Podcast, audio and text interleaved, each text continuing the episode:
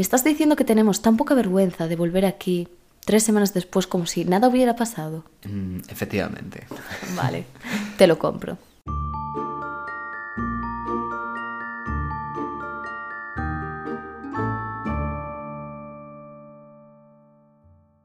Aquí estamos otra vez, de nuevo, nos hemos abandonado, estamos muy contentos porque hemos notado que nos habéis echado de menos. Sí. El caso es que tuvimos dramas, pero ya se ha solucionado, nos hemos abandonado, estamos aquí de vuelta y esperamos que nos sigáis escuchando como hasta ahora y no nos odiéis mucho. Exactamente. O sea. Bueno, odio tenemos. Hemos de decir que recibimos bastante hate. Sí, pero bueno. no vamos a hablar hoy de esto. No. Hablaremos en el siguiente podcast.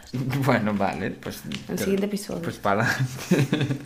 Bueno, el caso, eh, hemos desaparecido un poco por temas laborales, no es porque nos saliera un poco del coño, que podría ser, Sí. pero no fue el caso. Pero a partir de ahora nos vais a tener siempre, todas las semanas ahí a pico pala, pico pala, pico pala. Prometemos no volver a decepcionaros. Mm, prometemos. Bueno, decepcionaros igual sí, pero grabar podcast, eso sí que va a ocurrir.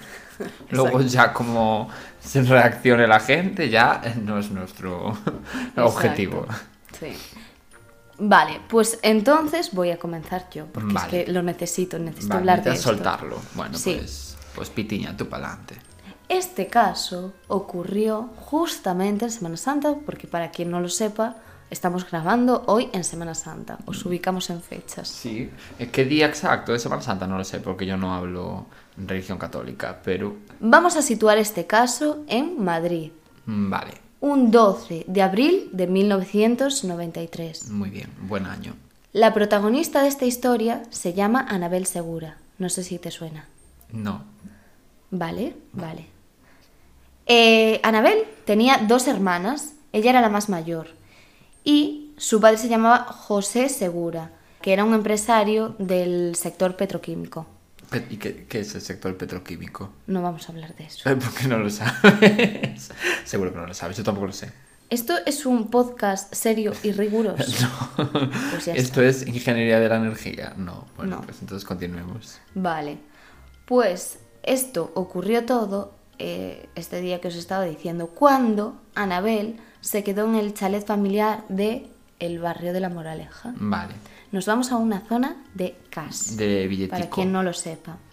Exactamente, ella tenía que preparar exámenes, ya que estaba en el último curso de empresariales, empresariales, Ya. que suena a dinero también, en una universidad privada de Madrid de mucho prestigio. Vale. El caso es que su familia se había ido a Costa del Sol y ella pues no había querido quedarse con la familia, se había vuelto a estudiar. Bueno, pues el caso es que en esa casa solo estaban ella y Rosa, una chica del servicio. La de OT. No, una chica del servicio Vale. que trabajaba para ella. Ojalá Rosa la de OT allí en la casa. Sería un poco extraño, pero bueno. Sí, bueno, todo puede ser. Vale, pues sobre las 2 de la tarde ese día, Anabel cogió su Wallman. Hostia. Claro, porque estamos hablando del 1993, Claro. donde estaba de moda El llevar Walkman. Wallman. Claro. No estaba de moda pues llevarte la música en el iPhone. Ya, no, sí, O sí, en sí. el Sí, iPhone. sí, eh, sí, aún, aún se picaban piedras en las paredes. Sí. Entonces se fue a correr un rato por allí, por la zona. Vale, con su Walkman. Exactamente, escuchando La oreja de Van Gogh. Mm, Igual ni eso, ¿eh? Del 93. ¿Y qué escuchabas? Yo qué sé. Entonces, nada, que se fue escuchando en su Wallman Pues sus cositas del 93. sus cositas del 93, cuando de repente apareció una furgoneta blanca. Esto es muy de peli americana. Un poco sí. Y de repente dos hombres la subieron a la furgoneta. Vale. Me Y- cuadra.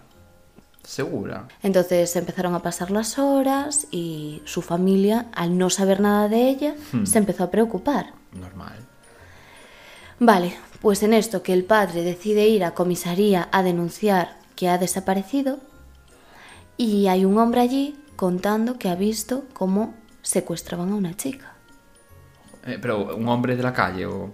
Un hombre que era un conserje de un colegio que Vale. justo estaba en el momento de los hechos. Vale. Entonces eso, lo vio todo, pero no sabía decir la matrícula exacta del vehículo. Claro. Ya bastante vio. Este hombre en principio era lo único de lo que podían tirar. Ya. Y al final lo sometieron a dos sesiones de hipnosis, pero no sirvió absolutamente de nada, pues de aquellas pues intentaban hacerlo lo imposible por, por descubrir qué pasaba. Vale, vale, vale. Vale. Siguiente punto. El caso que en esta época, como nos imaginamos, casi no había teléfonos móviles ni cámaras de seguridad que ayudasen mucho a ver lo que pasaba por la zona. Pues a ver, estamos siendo un poquito antiguos. Sí, a ver, es que es el 93. Claro. Vale, dos días después... Buena los- cosecha, el 93. Sí, Pero, claro, es que 30 años. sí. Dos días después los secuestradores realizaron una decena de llamadas de teléfono a la familia. Y eso pues desde diferentes cabinas telefónicas para no ser localizados. Vale. Se sabe que eran dos hombres, porque claro, estas llamadas fueron grabadas y cada voz era muy diferente. Por ejemplo, el primero que llamaba tenía una voz súper insegura, tartamudeaba y se le veía dudoso. Y en cambio el otro hombre era súper narcisista y como que hablaba ya en un tono mucho más contundente y más Seguro de sí mismo. seguro de sí mismo, exactamente. Entonces, claro, se notaban bastante las diferencias.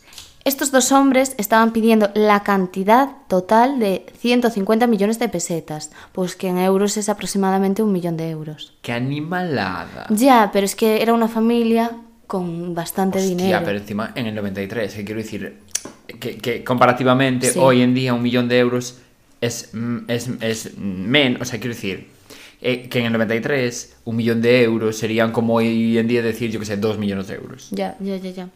Pero es que esta familia te- tenía dinero. Ah, no, Mira, no. O sea, el, podía. el portavoz de la familia era Rafael Escudera, un expresidente de la Junta de Andalucía. Ay, sí que sé quién es. ¿Sí? ¡Qué fuerte! Pues Bueno. sí. Jolín, tienes un portavoz, ¿sabes? Y un portavoz importante.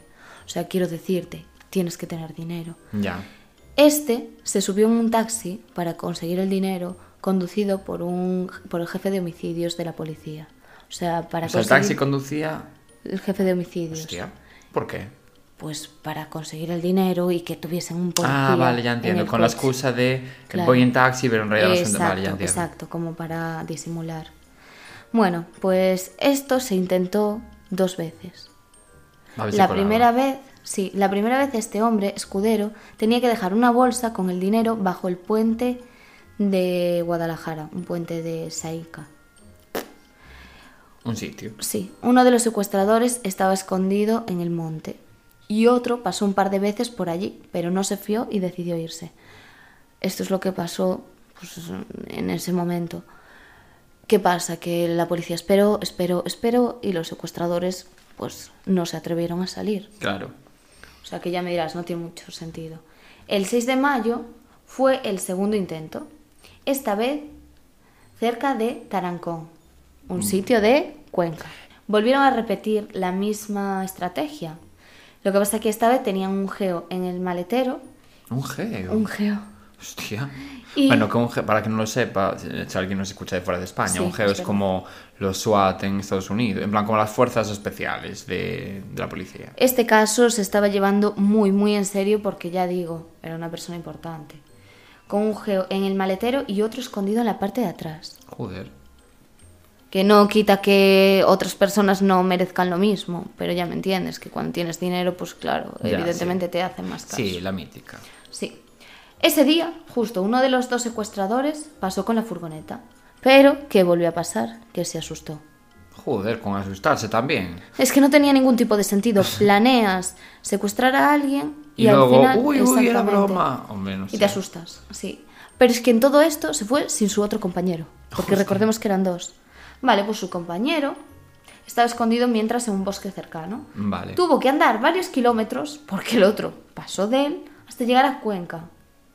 O sea, se hizo todo el viaje. Y cuando estaba en la parada ya del autobús, se durmió del cansancio y un policía le despertó y le preguntó que qué hacía allí y contestó turismo. O sea, es que es muy heavy esto. Bueno, pues debido a esto ya entre ellos ya el ambiente es, es mal. Esa misma noche la policía detiene a unos hombres que recogen la bolsa del dinero. Claro, la policía se quedó allí esperando y de repente unos hombres cogieron el dinero. Vale, claro. ¿Quiénes eran? ¿Y quiénes eran? Digo yo. Claro, pues unos albañiles que Ah, pasaban unos por allí. random que parecían por allí y dijeron, eh, este dinero no es nuestro. Sí, no sabían de mm, ni que, Que, había que había un millón de euros. Exactamente, Bueno, claro. Pues nada, la policía volvió a retirar la bolsa porque dijo es que estas personas no aparecen por el dinero. Hostia. De todo esto es- estaban pasando días y días y días y días. De hecho, ellos, mientras llamaba, decía, nosotros no tenemos ninguna prisa, o sea, podemos tenerla secuestrada el tiempo que queráis. Y Lo que queremos esto- es el dinero. ¿Y a ella le, le pasaba algo mientras tanto? O, en plan, quiero decir, la mítica de que igual mandan un dedo cortado de repente. Claro, a ver, la policía no era tonta, entonces lo que hizo fue poder pedir alguna prueba de vida. Ya. Vale, pues estos hombres decidieron mandar diferentes grabaciones. Mm, Vale. En una de estas grabaciones aparecía la chica hablando.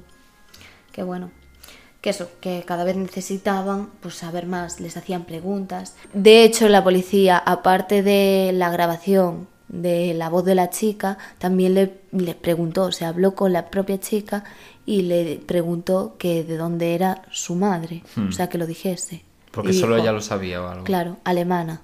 Vale, bueno, solo ella, ya me entendéis. Sí.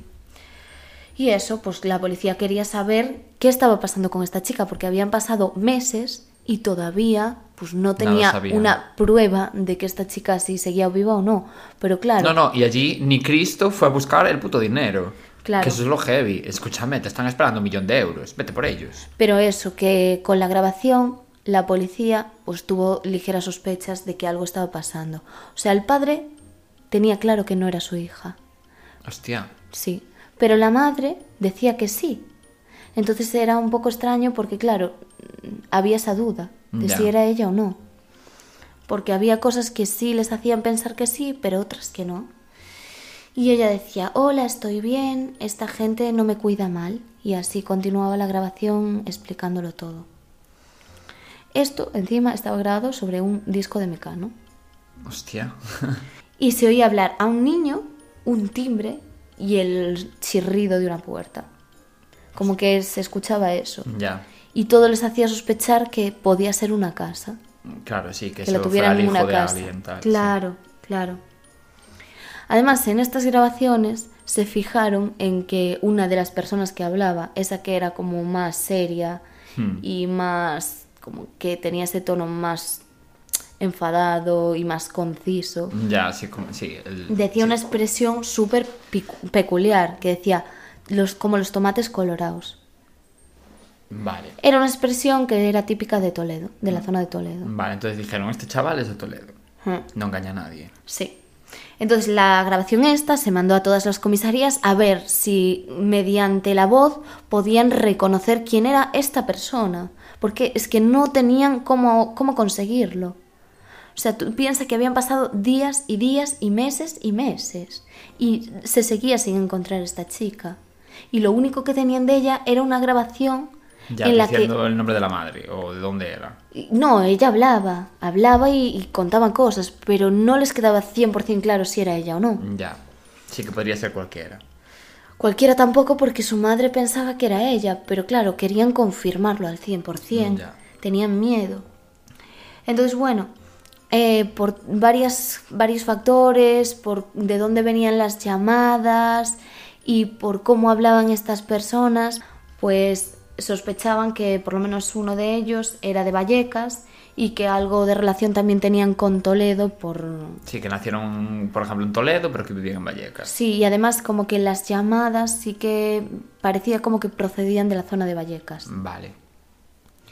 Y pensaron en descubrir por su cuenta, poniéndole la grabación a varios presos, si reconocían esta voz. O sea, se estaban volviendo locos por encontrarlo de la única manera que ellos podían, que era pues mediante la voz. Entonces le pusieron a cientos de presos la grabación y también llegaron a difundir todas estas grabaciones en televisión para ver si de esta forma Sí, lo conseguían. Claro, los presos pues si era una persona que ya había estado anteriormente en la cárcel y tenían trato con él. Y eso pues en televisión obviamente para que la gente llamase y ofreciese alguna pista. La gente llamó, llamó, llamó y eso pues un montón de pistas que al final no llegaban a ningún sitio. Pero en mayo de 1995, o sea, date cuenta de todo el tiempo que había pasado. Ya. Dos años que ya. era muchísimo, sí. Un hombre llamó a la policía diciendo que creía que reconocía al secuestrador. Reconoció su voz, Ah, buah. sí. Claro, porque la- las voces de los secuestradores no estaban distorsionadas No, ni nada. no. Vale, claro. Claro. Entonces dice que el secuestrador se llama Emilio el Facha. Emi- Emilio el Facha. Así le llamaban. Hostia. Pues no sé muy bien por qué era. Decían que tenía como unas pegatinas eh, así extrañas. Pues eh, eso, que se llamaba Emilio el Facha. Sí, bueno, pues. Un trabajador de reparto que casualmente, como no, tenía una furgoneta blanca. mm, Bueno, a ver, también te digo. Ya, pero bueno, sí, sí que son sospechaba de él y tenía ya. una furgoneta blanca. Sí. Y estaba casado pues con una mujer que se llamaba Felisa García, con la que tenía cuatro hijos. Y uno de ellos pequeño. Pues sí. Claro. Este hombre vivía en Vallecas, Mm, que ya empezaba a cuadrar todo. Sí, sí, sí, y había estado en la cárcel con 19 años por atracos con escopeta. A ver, Sí, que no significa muy nada. limpio no estás. claro, claro. Sí, exactamente. Entonces, bueno, pues ya tenían bastantes indicios y sospechas. De hecho, después de todo esto, del secuestro de Anabel, este hombre había denunciado que había perdido el DNI. Entonces, con esta excusa, decidieron llamarlo. Vale. Oye, mira, eres tú el que perdiste el DNI, mira, eh, te estamos llamando para ver cómo va, si lo encontraste aún o no. Mm, vale, vale. Sabes el sí, Sí, rollo. no, solo quiero comprar ¿eh? la estrategia. ¿Para qué? Pues para ver su voz y Claro. grabársela. Entonces, claro, el tío tampoco iba a cambiar la voz ni nada porque no sabía. No contaba con esa llamada. Exactamente. Y un policía dijo: Es que es él, es que es claramente él. O sea, lo tenía claro. Pero en cambio, la policía científica lo negó. Dijo que no, que no, que no podía ser él. Sí, o sea, la policía científica drogándose. Es que claro, bueno, el jefe de la investigación sabía que era él Sí, y, y, y se dijo, me come el coño lo que diga la policía de la Tal investigación. esa". cual, es que fue tal cual. Entonces ya lo tenían, o sea, es que lo tenían. Empezaron a vigilarlo, le pincharon su teléfono, pincharon el teléfono de su familia y otro policía se que era secreta, pues se camufló Sí. para ocultarse, pues eso, siendo como repartidor y localizar Ya, y dónde. echarle una ojeada al Sí. chaval. Y vio como muchas veces a este tal Emilio le mandaban entregar paquetes casualmente en la moraleja. O sea, es que me parece una Sí, serie era- de coincidencias claro, era todo que ya demasiado- llega un punto en el que deja de serlo. Y es muy fuerte, la verdad. Vale, y entonces, ¿qué más ocurrió? Vale, aquí ya es cuando lo tienen. O sea, este Sí, hombre, lo tienen clarinete. este hombre ya no empezaron, no dejaron de dudar. Sí, O sea, en todo vale, momento sabían que era él. eh, está llamando a tu puerta el, el- la detención. Claro. Y ahora es cuando Felisa. Felisa, su esposa, la esposa de Emilio, llama a su cuñado, o sea, el hermano de Emilio, y durante la conversación le confiesa que ella grabó la cinta haciéndose pasar por Anabel Segura. Paf. Sí, sí, es que es muy fuerte. Claro, por eso no les cuadraba, en plan, no sospechaban de que no era ella. Y más pruebas. A un antiguo vecino del barrio, que se llamaba Cándido Ortiz, alias Candy, pues le confesó que en la moraleja había mucha gente de mucho dinero y que se le había ocurrido que cogiesen a uno cualquiera y pidiesen 100 millones y que así se acababan los problemas. No, claro, si cuela, coló. Esta persona, Cándido, era un fontanero agobiado porque tenía como un montón de letras sin pagar. De deudas. Claro, Claro. de letras del piso, quiero Ya, ya, ya. Y estaba agobiado porque tenía la- eso, estaba hasta el cuello de deudas. ¿Y qué pasó?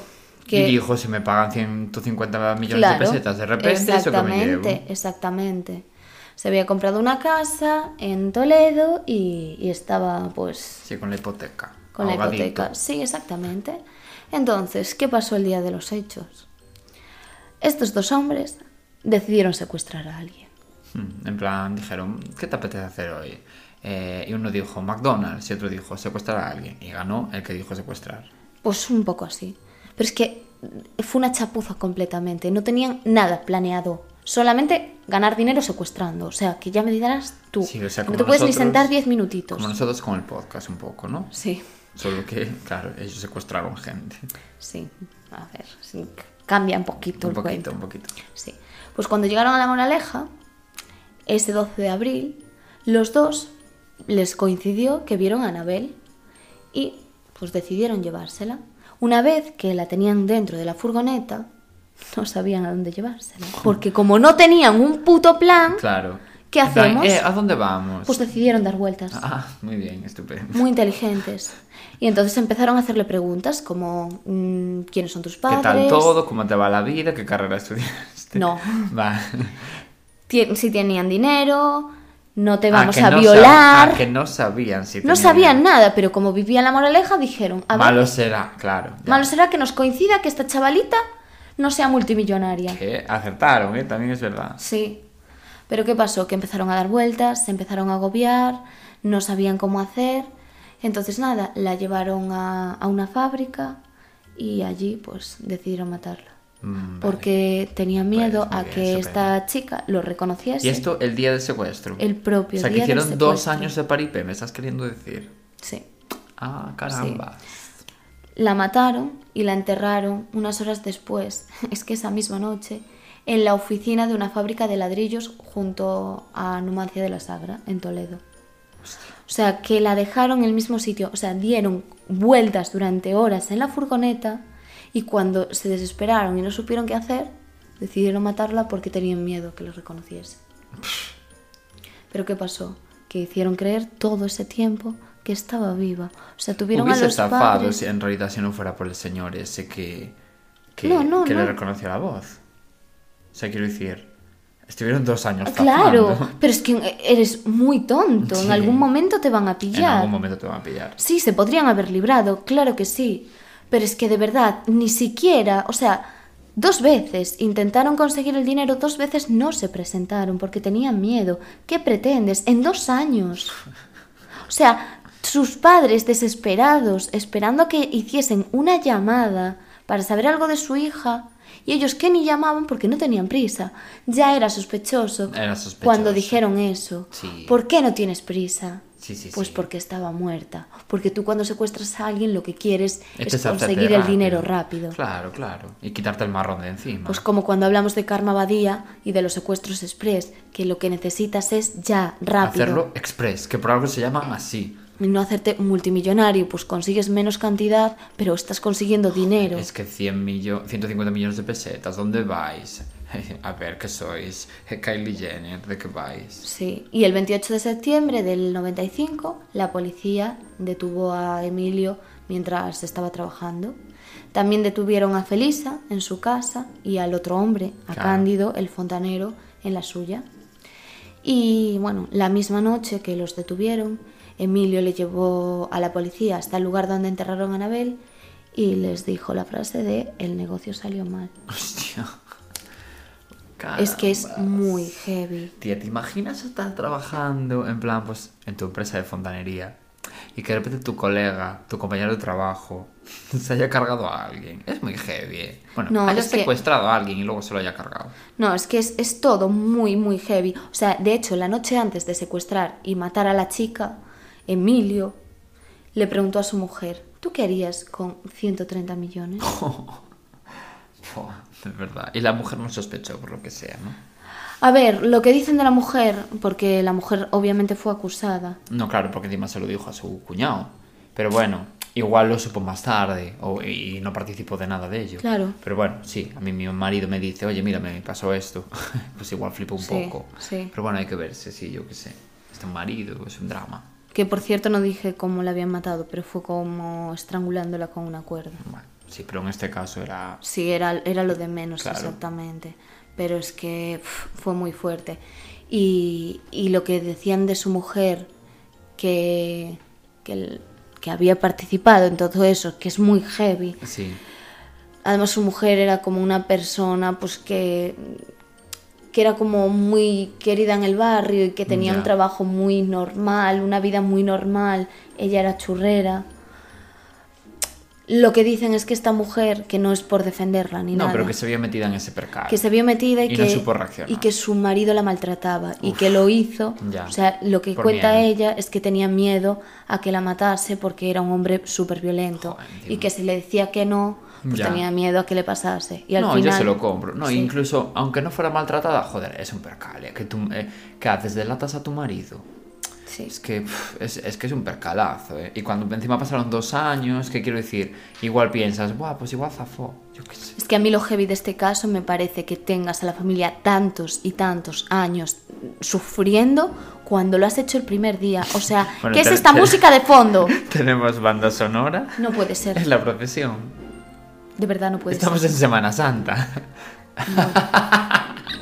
Pues nada. Bueno, nada, pero tenemos que continuar. Sí, sí, sí, hay que continuar con esto. Bueno, el caso. Show must go on. No, que está subiendo el nivel. No puede ser. Pues nada, ¿eh? Vosotros, bien a gustito. Vale, el caso, ya termino con esto, que me parece muy heavy, que es. No, es que, es que claro, no puedo hablar seriamente con esto de fondo. Bueno, nada, nada, continuemos. Como si nada estuviese ocurriendo. Vamos a hacer que no está un- pasando una puta procesión por detrás nuestra. En fin, eh, lo que me parece heavy es que no tuvieses por lo menos la dignidad, vale, lo hiciste horrible, eres un as- sois unos asesinos, pero es que el hecho de coger y recrearte y encima es que ni siquiera vas a por el dinero, por lo menos intenta hacerte el... No te importa tanto el dinero, hazte un poco el valiente y vete y échale huevos, pues no, te da igual todo y alargas el sufrimiento de la familia dos años y lo que fuese por ti, si te daba igual todo. Entonces, no sé, me, me- me indigna. Tía, porque- te quedó súper bien este speech con esta música épica de fondo, ¿eh? En plan, de que podría haberlo editado yo así. Ya. De poner esta musiquita de fondo. Pues sí. Eh, de nada. Pero eso, que, que no sé, muy indignada estoy, no me parece lógico y, y no sé, en ningún momento se te ocurrió parar toda esa mierda y decir, pues No, ya no, muy está. heavy, la verdad Voy que a muy dejar en paz a los padres que ya bastante tuvieron con lo suyo. Muy heavy, la verdad. O sea, vaya caso nos trajiste. Más eh, divertido, la verdad. Eh, más eh, heavy. Más interesante. Más eh, cruel. Y demás apelativos. Que se me podrían ocurrir similares. Sí, no, no. Me da mucha rabia porque es que además es estúpido de todo, o sea, sin sentido, una chapuza Sobre todo total. sin sentido. Que la coges, empiezas a dar vueltas, no sabes qué hacer, de repente la llevas y la estrangulas y se acabó. Que no, que no, que, que me niego. Bueno, pues una vez terminado. eh, eh, Estoy muy enfadada. Ahora me toca a mí con esta banda sonora que continuamos teniendo de fondo. Así que no os asustéis, no es que hayamos metido ningún sonidito nosotros en edición, podría ser, no es el caso, es pues Semana Santa, España, que es así. Bueno, mi caso es, eh, es internacional, no Anda. es, no, es de, no es de España, pero internacional no es de Estados Unidos, que joder, es que me di cuenta de que siempre que o lo hacíamos de Todo es de España, Estados jo, Unidos. claro, o de Estados Unidos. Es en verdad. plan, bueno, hicimos uno de Argentina, vale, muy bien, pero quiero decirte, todo era como así, sota caballo rey. Y entonces miré uno de la India. Vale. Pues porque así soy yo, así soy, eh, de repente, ¿no? Místico, se podría decir. Misto.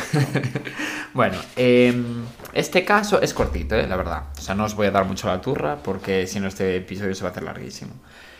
Va de una chica que tiene 25 años, se llama Uzra o Utra o Udra o como se pronuncie. Yo voy a decir Uzra porque sí, pero la verdad que no sé cómo se ¿Por qué pronuncia. te gusta más otra? No sé, me parece que se puede pronunciar así. Vale. Pero puedo decir Utra. ¿Te gusta más Utra? No. Se escribe con TH. Me gusta Uzra porque suena como muy moderno. ¿Verdad? Uzra. Ah, yo creo que mm, podría ser el nombre de alguien. En plan, como nombre de niña de ahora, tipo lluvia. Ay, lluvia me encanta. Mm, A ver, a mí también, pero no. O sea, sí, pero no. ¿Te puedes creer que el otro día me dijeron que una chica se llamaba así? Es que una vez descubres algo así, es como cuando compras un coche, que te compras un golf y de repente solo ves golf por la calle. Pues yo un día te dije lo de lluvia y tú "Ah, nunca lo había escuchado. Y claro, a partir de ahora, solo para escuchar a la gente Ya, que se llama lluvia. cuando crees que te has quedado embarazada y solo ves anuncios de embarazo y Justo. te agobias. Sí, sí, Dices, sí, pues- Oh, no, socorro. No, no, es que es así. Debería tener un nombre. Igual lo tiene, pero... ¿Te ha pasado? Eh, sí, lo del embarazo todos los días. ah, no. Bueno, Uzra, ya digo, tenía 25 años y voy a mm, decir ya como el final de este, de este caso, pero porque no mola el final del caso, sino que mola el desarrollo, me entenderéis. El caso es que es, Uzra murió con 25 años porque le pasaron una serie de cosas que no voy a desvelar, que voy a desvelar más adelante, pero que es un caso curiosísimo por la forma eh, que tuvo de morir esta chica. Pero mola la forma de morir. A ver, mola. ¿Qué llamamos molar? En plan, ¿qué fue? Eh, pues eh, un- el país de la piruleta, no. Pero es curioso. A ver, Bueno, el caso es que esta chica, eh, ya digo, como bien dije, murió, ¿no? Y bueno, el caso es que la forma que tuvo de morir fue un poco sospechosa para la familia. Estamos hablando de la India, que bueno, allí se realizan, ¿cómo se llama? Matrimonios por... como- Conveniencia. Sí, de ese rollo, ¿no? En plan, hacen estos intercambios de las familias, en plan, yo te cedo a mi hija, tú me das una dote, estas historias, Sí. ¿no? Bueno, pues el caso ¿Cómo es... se llama eso? Conveniencia. Sí, conveniencia, matrimonio por conveniencia. Lo que pasa es que allí tendrá otro nombre, yo qué Sí, sé. Pero vale. eh, quiero decir, forma parte de su cultura, ¿no? Entonces, que bueno, que, que el caso es que todo está un poco relacionado con eso, ¿no? Vale. El caso es que la forma de morir que tuvo esta chica, la familia sospechó que el culpable era el marido por la porque bueno pasaron una serie de cosas un poco extrañas. Entonces pues voy a explicar un poco de dónde viene todo este percal no Vale. eh, Suraj Kumar, que es el marido, vamos a llamarlo Kumar a partir de ahora, porque si no, madre del amor hermoso, y Uzra se conocieron en el año 2018 en un servicio de búsqueda de parejas Anda. de matrimonios por conveniencia. Como, como el Tinder, pero de matrimonios por conveniencia, que habrá una aplicación así en la India, ¡Qué entiendo fuerte! yo. Ya a mí también me pareció muy heavy, en plan, ¿cómo se llamará? Bueno, no, no sé, da igual. El caso. Eh, el hermano eh, y la familia en general no querían buscar un candidato, ¿no? Porque el, el candidato Claro. lo escoge la familia. Eso te iba a decir, Sí. que entonces no sería por conveniencia. Lo escogió la familia. Lo porque si la- escogiese ella. No, no, no, claro. Vale. Lo escogió la familia, en plan, pues eso, lo que te decía, en plan, para recibir una dote, buscó estas el, el historias. candidato ideal para casarse con su hija. Exactamente, ¿no? Eh, de quién quiere casarse con mi hija. Entiendo. Bueno, eh, y el caso es que estaban buscando como al candidato idóneo porque parece ser que esta chica tenía, según su hermano, un problema de aprendizaje, que no sé lo que significa eso, pero pues que la chica debía tener algún tipo de problema cognitivo, alguna historia. Vale. No sé lo que, no tengo datos, pero bueno, eso. Claro. Entonces, claro, necesitaban un hombre como que cuidara de ella y que no se aprovechara de ella y todo el rollo, ¿no? Vale, o sea que entiendo que sí que era matrimonio de conveniencia, pero que al final también estaban pensando en... A ver, en de- ella, de- en ese dentro de que allí el matrimonio es como un intercambio económico, Claro. como si fuera una, ¿sabes? una transacción, eh, pues claro, encontrar a alguien que fuera un buen marido, estas historias todas. Bueno, Sí, que tuvieron en cuenta pues las necesidades especiales de esta chica. Exactamente. Y desde el segundo uno, la familia tuvo la impresión de que el marido eh, como que buscaba obtener un beneficio económico con este matrimonio, ¿no? Que todos lo hacen, sí, pero bueno, como que en este caso era como más escandaloso, que no era en plan busco matrimonio y punto, no, como que solo busco directamente el beneficio, no como que el beneficio es algo secundario al matrimonio, ¿no? Bueno, pues entonces cuando se cuando se casaron, ¿no? La, la familia de Kumar aceptó de dote 720 gramos de oro, un sedán Suzuki y 500 Anda. y 500 mil rupias, que son 6.700 dólares barra euros, porque más o menos están a- igual al cambio, sí, ¿no? sí. En efectivo, porque, bueno, supongo que para blanquear esto ya, O me- sea, esto ya me lo invento, el hombre aceptó ese dinero de parte de la familia. familia. Fue la familia de ella la que La, le la pagó familia a él. de ella le pagó a él ese- esa cantidad de dinero. vale, vale, ¿no? vale. Para, o para sea, que se quedaran vale, con la pero hay una cosa que no entiendo. Que a ver, o sea, si en verdad es un matrimonio de conveniencia, ¿por qué no debería de ser al no suele ser al revés que la familia busca ofrecer a la mujer y quien tiene el dinero es el marido? Pf, No lo sé, es que claro, supongo que dependerá del país. Claro. Y además, como en este caso, la, la chica, a ver, yo esto, joder, es horrible lo que voy a decir, pero esto viéndolo desde el punto de vista de una soci- de sociedad, no, pero de, de alguien que hace este tipo de cosas, ¿no? Eh, claro, la chavala tenía como un problema cognitivo, con lo cual era, entre comillas, una carga. Muy, a ver, ya digo, esto es una barbaridad, ya lo sé, pero de- desde el punto de vista de ellos seguramente era en plan, Ya. ¿quién se va a querer casar con mi hija si no damos nosotros un aporte económico a cambio? Claro. ¿Sabes? Mm, Ya digo, una barbaridad, pero es lo que hay. En este Sí, caso. no lo sé, y a lo mejor es lo que dices tú, que a lo mejor era... Y a ver, yo por lo que leí, allí era así, ¿eh? En plan, la familia de ella se lo daba a él. Vale. A la familia, perdón, de él, no a Vale, él. vale, pues sería ahí, en esa parte de la Pero India igual incluso. depende, yo, yo creo que depende. De, De la parte de- del sitio O de la igual India del caso, de cada familia es un planeta. En Ya. plan, igual si una familia es rica y otra es pobre, pues la rica le da a la pobre, no sé, no tengo ni idea. Vale, Pero vale, bueno, vale. El caso Sí, es que habría ese- que ver también cómo funciona todo claro, eso en esa fue la transacción que se hizo, ¿no? Bueno, pues Sí.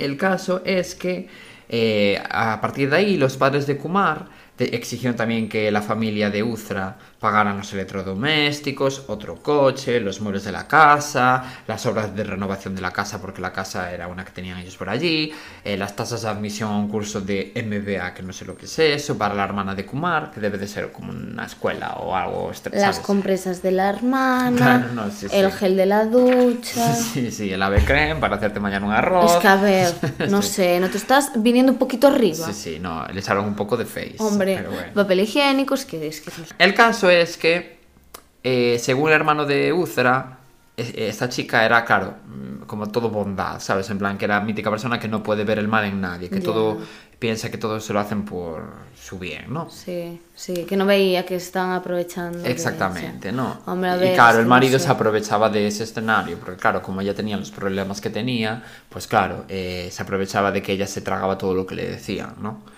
Entonces, pues bueno, bueno, el, el chico este, eh, Kumar, cada vez les exigía más a la familia de Uzra, eh, hasta el punto de que ya les llegó a pedir 8.000 rupias al mes, que son 107 euros, para que cuidara de su hija, ¿no? Como si no fuera responsabilidad de cualquier pareja el cuidar de su otra pareja.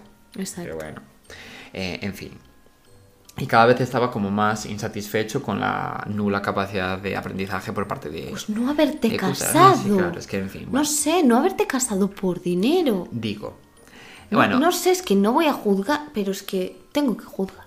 ¿Cómo entonces, no sí, a ver, no, es que cómo lo vas a juzgar. Bueno, bueno. No, es que a ver, el Kumar este, ojito No, con el morro que tiene, o sea, de Mucha ti de face. sacarle todo el dinero que puedes, pues no te llega, que necesitas más. Que te pase un sueldito al mes. Sí, sí, sí, no, no. El sueldo no es café. Muy heavy. Bueno, pues entonces, eh, en este contexto, eh, Kumar, eh, bueno, pues se empezó a obsesionar con ella, ya no la aguantaba, socorro, en plan, la, necesito deshacerme de esta persona.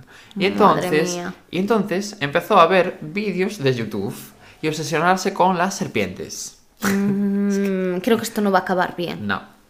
Eh, No va a acabar regalándole una preciosa serpiente No. para que los dos tengan una mascota en casa. No. No, no, no, no es lo que ocurre, porque además los animales no se compran, pero, pero no va a ocurrir. Una serpiente adoptada. Vale, no adoptaron una serpiente. Entonces él, ya digo, venga a verse tutoriales de YouTube de eh, serpientes, pues de cómo tener una serpiente, cómo cuidar una serpiente, cómo hacer que tu serpiente haga cosas, ¿no? Entonces en este ¿Cómo hacer que tu serpiente dé volteretas? Sí, por ejemplo. ¿Cómo hacer que tu serpiente te saluda asomando la cabecita? Pues por ejemplo. Y eh, Mm, no me parece mal. No, es que yo hasta este punto se lo estoy comprando. Sí. Entonces, pues bueno, se compró una víbora de Russell, sea lo que sea eso, por 135 dólares por internet y se la mandaron a casa, ¿no? Como quien que se está No pidiendo una suena a... Me compré un dulce pomerania. No, no, no, no. Eh, Luce, eh, te voy a asesinar con esta serpiente, ¿no? Luce. Bueno, pues el caso es que al día siguiente dejó a la serpiente que le había llegado, ¿no? En la escalera de casa para que Uthra se la encontrara y, oh, sorpresa, la Oh, casualmente la serpiente se ha quedado en mis escaleras. Exactamente, una serpiente de las Vaya. serpientes más peligrosas del mundo. Qué casualidad haga aquí. Pero claro, es. eh, ¿Cómo se llama? La India. ¿Qué quiero decir? Esta es una serpiente que hay por allí. Bueno, tal, podría ocurrir. Entonces, el caso es que Uthra eh, se, se la encontró y, evidentemente, le metió una patada y salió corriendo. En plan, socorro, esta puta serpiente aquí. Y no, no la llegaron a morder, ¿no? Entonces, bueno, primer intento de asesinato fracasado por parte de este señor, Muy bien, ¿no? Uzra. El caso es que, Muy claro, bien. avisó a Kumar, en plan socorro, no sé qué, y Kumar tuvo que capturar a la serpiente, hacer un poco de paripé. Y Kumar, ay, ay, qué casualidad, se me acabó de mm, escapar y justo acabó delante de ti. Exactamente, pues un poco así. Y luego, bueno, guardó la serpiente en una bolsa de plástico y la noche del 2 de marzo, o sea, unos días después, volvió a intentarlo, ¿no? En este caso mezcló sedantes en una taza de arroz indio con leche antes eh, de que Udra se quedara profundamente dormida, ¿no? Y de esa manera la víbora mordió a Udra. En este caso sí que la llegó a morder claro, ya estaba dormida, entonces no se pudo defender de nada. Bueno, pues estuvo 52 días en la unidad de cuidados intensivos, UZRA. Porque claro, el veneno de esta serpiente es neurotóxica, con lo cual em, te duerme todas las extremidades y tú no eres capaz de moverte y tal. Entonces pensaron que iba a morir, porque claro, le produjo un shock anafiláctico muy fuerte a esta chica. Entonces, pues bueno, después de darle el alta, 15 días después de que saliera del hospital, eh, claro, Uzra estaba en casa de los padres, em, pero estaba con las extremidades vendadas. Pero no entiendo una cosa. ¿Cómo lo hizo? La metió, le metió la serpiente en cama. Claro, Ah. Uzra estaba durmiendo porque la durmió, la drogó, le metió la serpiente en cama y claro, la serpiente la Vale, mordió. vale, vale, ya entendí. Que no tenía forma de moverse para escaparse de No, ella. porque estaba dormida. Ya te entendí. Sí, sí, Y sí. entonces 52 días que estuvo, ya digo, en el hospital. Pobre, es que la, piel, claro. la piel se le caía a tiras porque, claro, le provocaba necrosis, el veneno, bueno, en fin, un cuadro. Es que el veneno de serpiente dicen que es terrible. Claro, no, O sea, de serpientes Mm, cabronas, sí. claro. Bueno, pues en casa de los padres estuvo allí, en plan, hasta los 15 días después de que saliera del hospital, ¿no?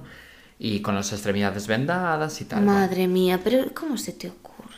Bueno, el caso es que eh, antes de, o sea, ya digo eso, 15 días después, Kumar introdujo en la casa de sus padres una cobra que había comprado. No paraba No es la misma, serpientes, no es la misma serpiente, es otra. Pero no paraba. No, no, no paraba, no paraba, no paraba. Dios mío, para un poco. Bueno, eh, el caso es que antes de acostarse, Kumar le dio a Uzra un vaso con eh, zumo mezclado con sedantes, ¿no?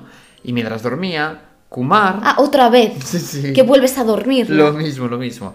Kumar lanzó la serpiente. En plan, de que dijo, fue planazo, pero salió mal. Pues vamos a volverlo a intentar. No es como en las pelis, que normalmente cuando tienen un plan buenísimo, lo intentan una vez y no lo consiguen, abandonan esa idea y es en plan, no, vuelve a intentar, que te puede volver a salir bien. No, pues en este caso no abandonó la idea. Dijo, venga, tiro para adelante, all the way, con mi idea, que era buenísima.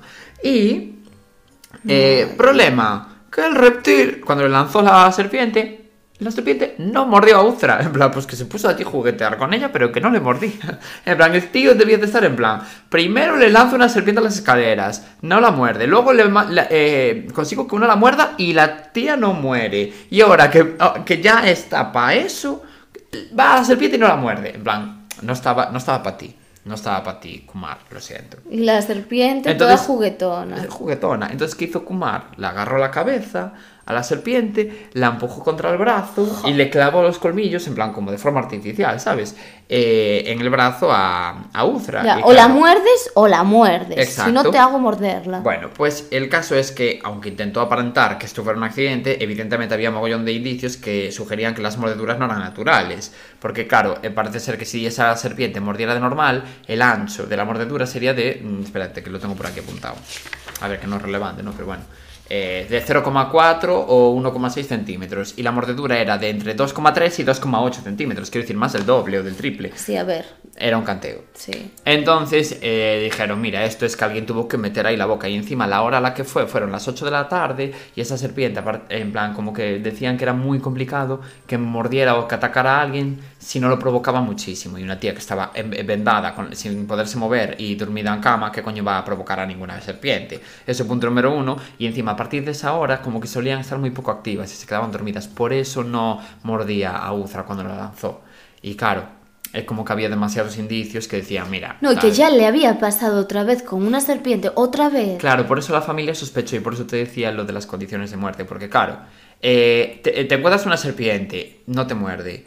Te encuentras otra serpiente, sí que te muerde, mientras tú estabas dormida, y te vuelve a pasar exactamente lo mismo. La familia dijo, uy, aquí huele alcantarilla. Encima, claro, en este caso estaba en, en la casa de los padres de ella, que no era en la casa de ellos dos. Madre. Entonces, claro, fue un, fue un canteo. Y nada, evidentemente, después de, de todo esto, eh, de todas las pruebas que había y tal, eh, este chico Kumar fue sentenciado, evidentemente. No, es que me parece terrible A porque cárcel. yo pensé que se iba a salvar. No, no, no, no, pues murió, murió, acabó muriendo. Eh, ya digo, le costó, ¿eh? Porque tuvo que hacer varios intentos, pero claro, al final... eh, bueno, la serpiente en, cu- en cuestión, creo que la tenía por aquí apuntada, pero era... no me acuerdo, nada, da igual, pero era un tipo de cobra muy especial, que yo, la verdad que no la conocía, ¿eh? pero claro, es una de las serpientes más venenosas eh, que hay en el mundo. No, y al final, ¿para qué? Para acabar yendo a la cárcel. Claro, no- ah, mira, No, es co- que, a ver, cobra, no de, piensas cobra de anteojos, India, se llama. Por si alguien quiere buscarla, Cobra de Anteojos India. Que ella debe ser súper bonita, ¿eh? porque yo vi una foto y tenía un dibujito así por la espalda súper chulo. Sí, las más venenosas suelen ser las más Sí, bonitas. sí que es verdad. No, es que es terrible. Pues este es mi crimen indio. ¿Qué te, ¿Qué te pareció? Buah, mira qué pasada, es que lo estaba buscando. Sí, es que no ves, yo la vi antes. Además es como. Y, y- locura. y es como mítica, en realidad. En plan, el dibujito ese de los dos. Porque es- tiene como dos ojitos eh, dibujados sí, en la espalda. Sí, es como muy, es muy la, típico. la de los dibujos. Sí. Es una pasada de, de cobra, Sí. eh, la verdad. Pero da igual, o sea, Hace ¿cómo falta se ser ocurre? desubicado, Ah, eh. mira por qué se llama así. ¿Por qué?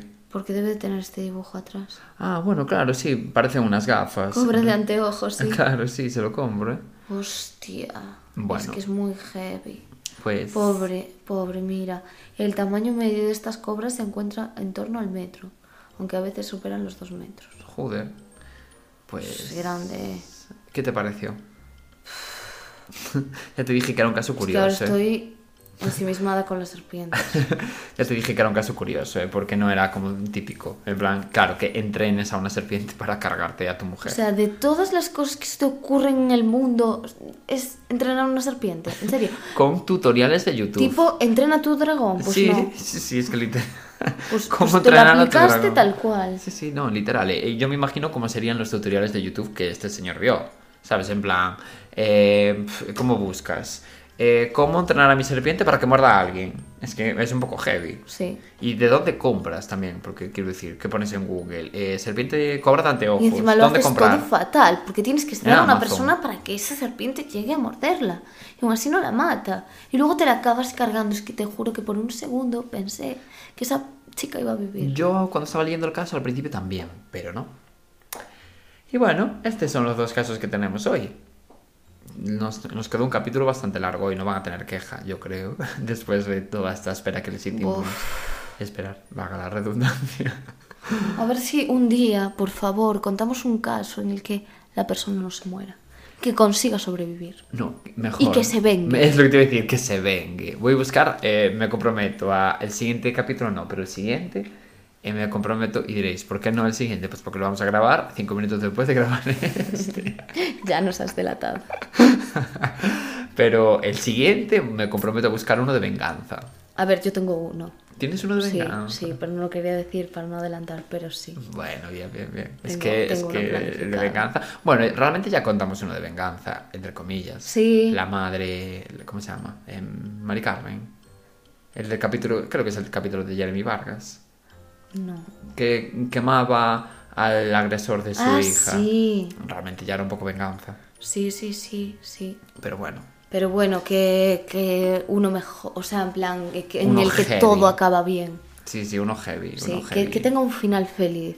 Hmm, vale, no, no, me parece bien. Bueno, pues hasta aquí el capítulo de hoy. Sí. Ya sabéis lo de siempre, seguirnos en nuestras redes. eh, no, no penséis que no vamos a subir capítulo la semana siguiente, porque así va a ser, porque lo vamos a grabar ahora mismo.